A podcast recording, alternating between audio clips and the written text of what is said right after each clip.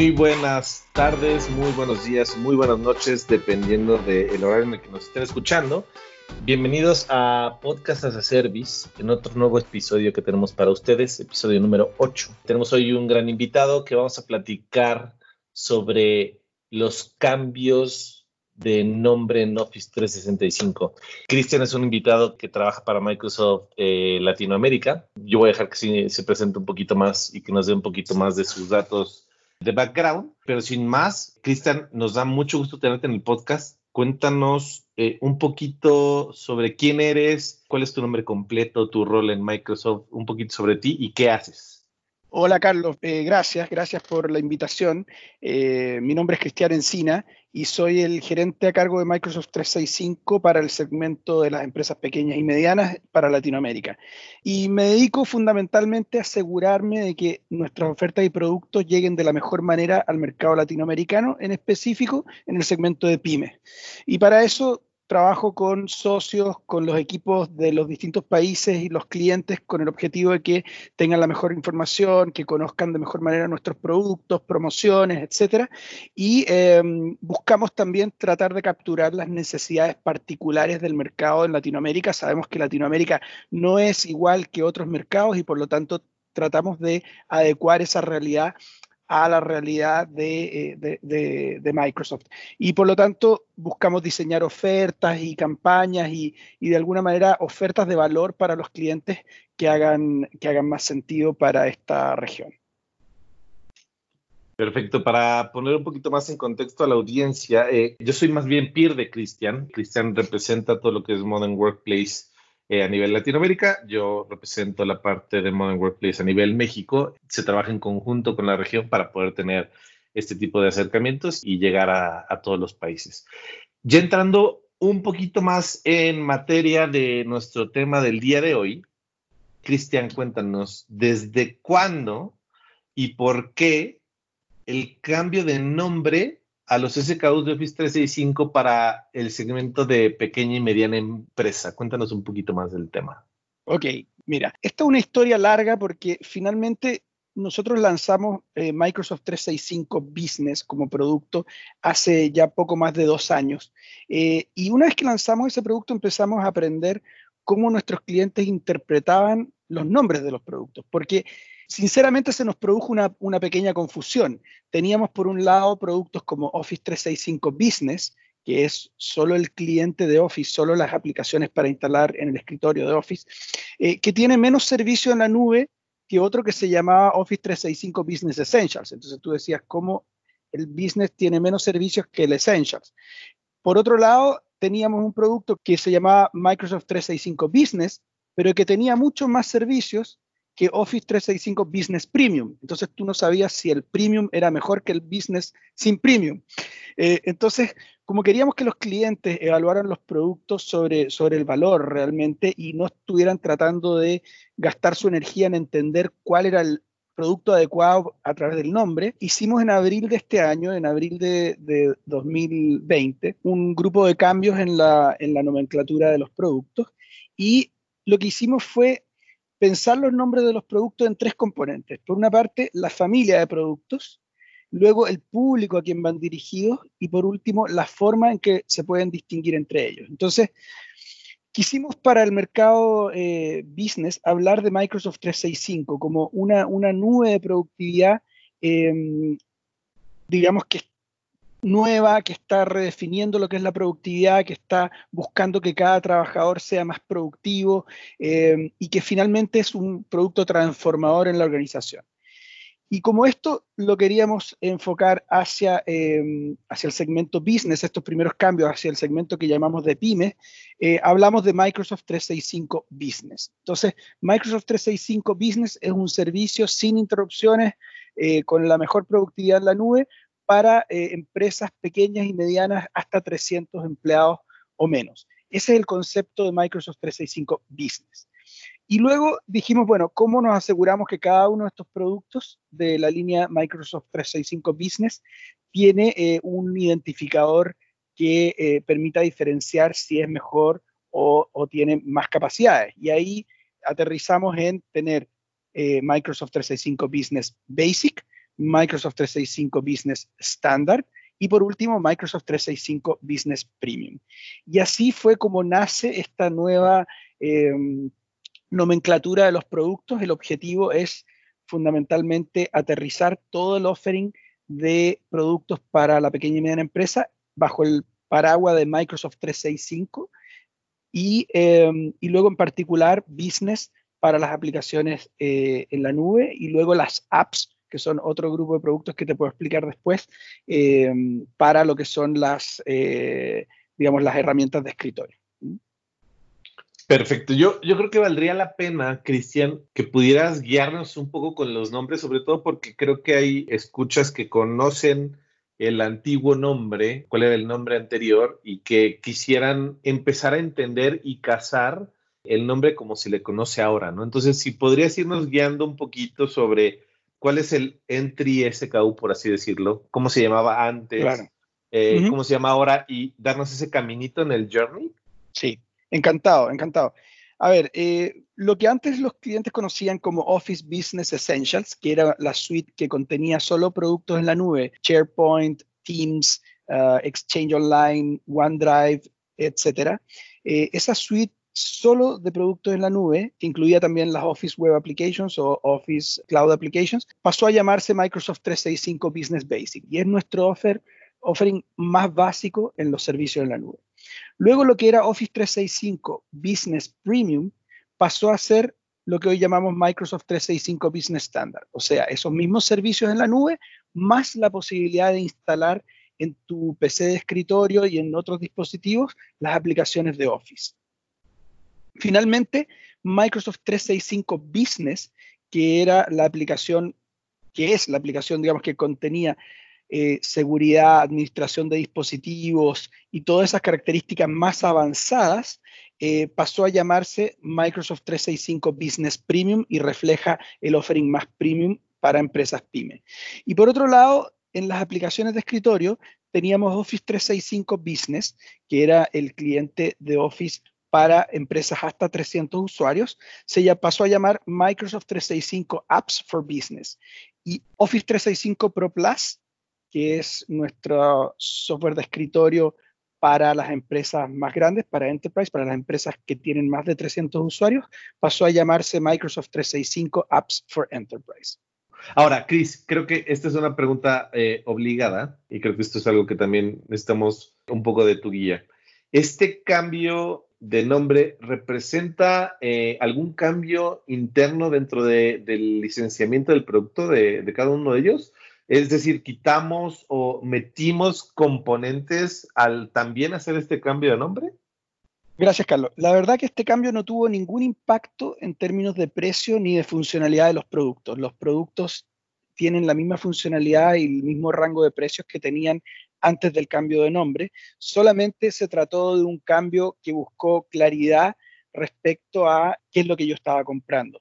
Eh, sin embargo, desde que anunciamos este cambio, hemos estado incorporando más funcionalidad a cada uno de ellos, fundamentalmente en Teams, donde hemos incorporado muchas cosas, o en Microsoft 365 Business Premium, donde incorporamos, por ejemplo, Conditional Access y, ciertas características de, seguridad. Entonces, no cambiamos el, grueso de los componentes, hemos ido agregando funcionalidad en cada uno de ellos, pero se mantienen el mismo esquema a lo que teníamos anteriormente del cambio de nombre.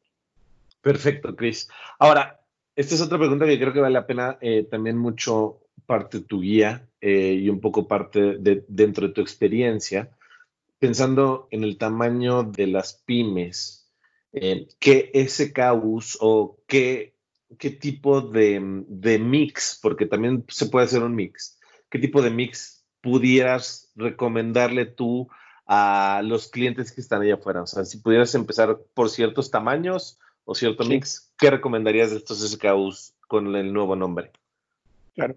Bueno, en general, eh, estos SKUs con el nuevo nombre están diseñados para soportar hasta 300 usuarios eh, cada uno. O sea, no, podemos tener más de 300 usuarios en cada uno de los SKUs, pero se pueden hacer mezclas de distintos SKU y cada uno tiene su límite de 300 usuarios.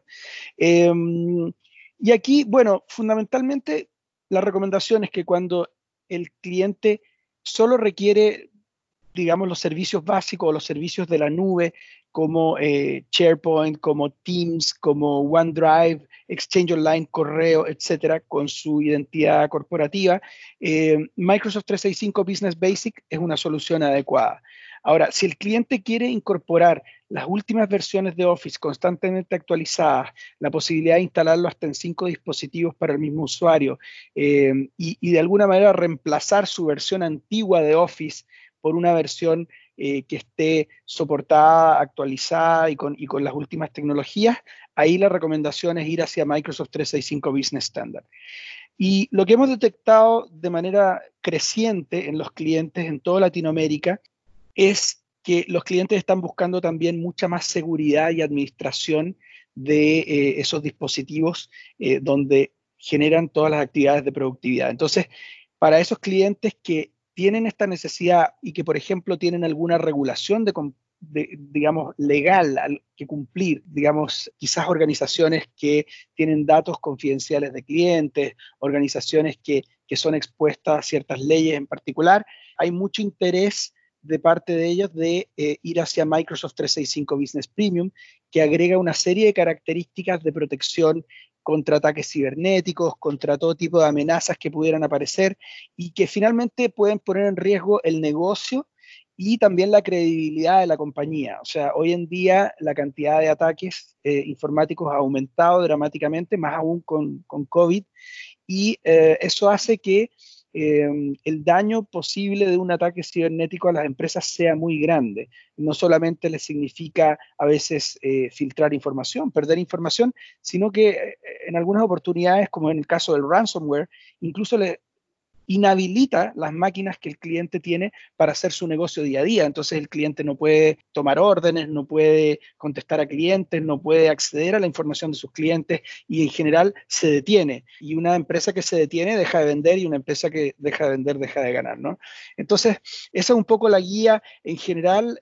Yo diría cualquier pyme que esté preocupada del tema de seguridad debería considerar fuertemente Microsoft 365 Business Premium o unir a Microsoft 365 Business Basic o Microsoft 365 Business Standard productos como ATP, productos de, seguridad que le ayuden a complementar y robustecer esa oferta eh, y, por lo tanto asegurarse de que tiene una presencia sólida y puede eh, defenderse bien contra ataques cibernéticos. Em, ahora, si el cliente tiene más de 300 usuarios, supongamos que es una pyme que tiene 500 o 1000 usuarios, ahí mi recomendación es que analicen los eh, productos de la línea Enterprise, Office 365 E1, E3, E5 o Microsoft 365 E3, E5, para poder, digamos, liberarse del límite de los 300 usuarios y acceder a algunas características adicionales que están en ese tipo de, de productos. Muchas gracias, Chris. Eh, a ver, creo que justo lo, que acabas de tocar y, los puntos em, sobre por qué estamos cambiando estos nombres, sobre todo en la parte de, ponerle cierto orden y lo que comentabas ahorita al final del tema de, protegernos contra ataques de phishing. Eh, ya justo habíamos tocado algunos temas en episodios anteriores. Creo que esto empieza a cerrar esta pinza de cómo eh, de los temas de seguridad, de temas de phishing, ciberseguridad y ataques que platicábamos en episodios anteriores, empieza a permear dentro de estos nuevos SKUs y los nuevos nombres de productos que estamos manejando en la familia ahora de M365 eh, Business. Cristian, por último, me gustaría que nos contaras para la audiencia algo que hayas aprendido sobre el tema del trabajo de remoto durante esta situación tan particular que es el COVID para todos nosotros. Nos gustaría que compartieras algo o algún, alguna experiencia, algún tip con los escuchas. Eh, para los que nos están escuchando y, no lo sepan, Cristian está trabajando remotamente desde Chile. Eh, las interacciones que tenemos con él, pues siempre tienen que ser vía Teams, eh, videoconferencias, pero creo que justo tú al tener este, este rol regional, seguramente tienes muy buenas experiencias o muy buenos aprendizajes del trabajo remoto y nos encantaría que nos contaras un poquito sobre ello. Gracias, gracias Carlos. Sí, efectivamente soy chileno, por si no se había notado en el, en el acento. Y, contarles que, a ver, durante COVID pudimos finalmente eh, probar el poder de Microsoft 365. Y como dice Carlos muy bien, eh, yo en mi rol regional normalmente me tocaba estar eh, relacionándome de manera remota eh, con muchos de mis colegas, con partners, etc. Pero empezamos a notar cómo esto se empezó a transformar en la forma natural de comunicarse. Hoy en día si lo más natural era reunirse, por ejemplo, con un socio de negocio, con aquellas empresas que implementan nuestros productos en los clientes, si lo más común era reunirse en una oficina, hoy en día lo más común o la única opción en realidad es reunirse a través de Teams. Y eso ha generado ciertas dinámicas bastante curiosas y divertidas, como que uno escucha el bebé o, escucha el perro, eh, y, la verdad que uno se ha ido adaptando y creo que en general eh, nos hemos vuelto mucho más eh, abiertos y hemos conocido a las personas a veces en facetas diferentes. A mí me tocó tener una reunión con un personero de gobierno, por ejemplo, acá en Chile, y ese personero de gobierno estábamos con cámaras abiertas y tenía un bebé en sus brazos porque su esposa no estaba en ese minuto y él tuvo que cuidar el bebé. Entonces, la verdad que ha puesto muchas dinámicas muy nuevas. Y, y la verdad que Teams se ha transformado eh, también con, este, con esta epidemia de una manera importante.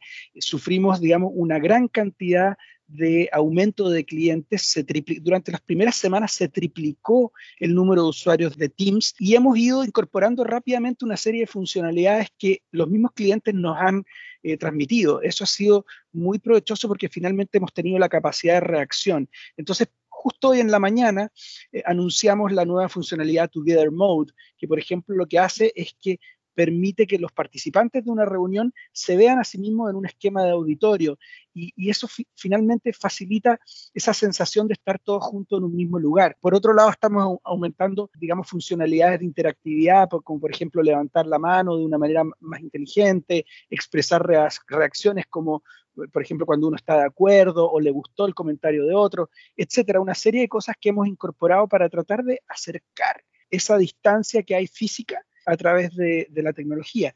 Pero hemos visto también como otras tecnologías de, de, Microsoft 365 se han hecho muy relevantes, por ejemplo OneDrive o Forms, lo que han hecho es que hoy en día gran parte de los contratos, los documentos, eh, videos y una serie de cosas podamos compartirlas de manera segura eh, a través de una plataforma en la nube. Hoy en día gran parte de los contratos que firman nuestros clientes, que, firman, eh, digamos, instituciones, etcétera, procesos que antes eran 100% en papel se han llevado a herramientas como OneDrive, como Forms, como SharePoint, etc. Y por otro lado, bueno, ya lo mencioné un poco, todos nos hemos tenido que preocupar mucho más de la seguridad.